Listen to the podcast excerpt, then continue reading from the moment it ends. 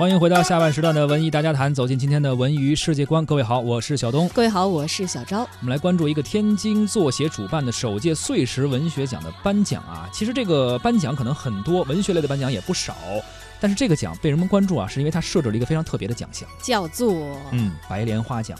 碎石文学奖呢，日前在北京举行了颁奖典礼。该奖项旨在发掘好故事，致敬新原创。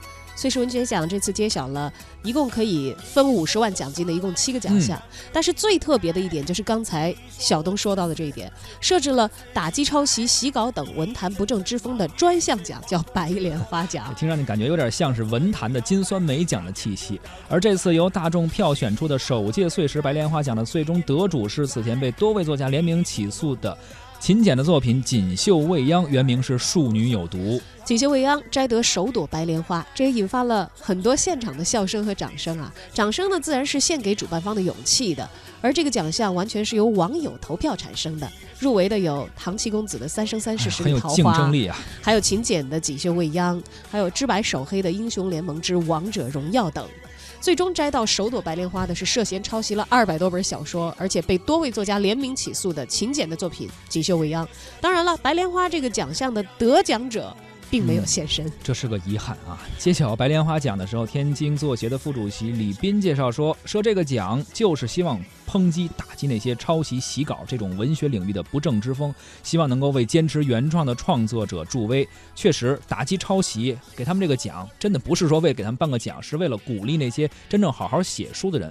而很多网友得知这个消息之后，确实也是非常关注啊。很多评论，各种评论。首先有很多网友就说：“哎呀，这个竞争太激烈了，名额能够吗？替主办方操心。”对，还有一些朋友说：“说仅限在文学界这个范围太狭窄了，你让我们于正老师上哪儿领奖去？” 呃，对这个编剧，嗨，也也也也可以划进来嘛。包括还有人说了，说我三生三世表示不服啊，就只是入围不够，我觉得应该让我们得奖。包括还有一些网友也是说，说觉得这个奖项啊细分度不够，说只是设一个白莲花奖是不够的，应该细分一下，可以整理为比如说终身成就奖啊，像郭敬明啊，什么于正就可以考虑一下。包括说还有一些类似于说是叫什么这种。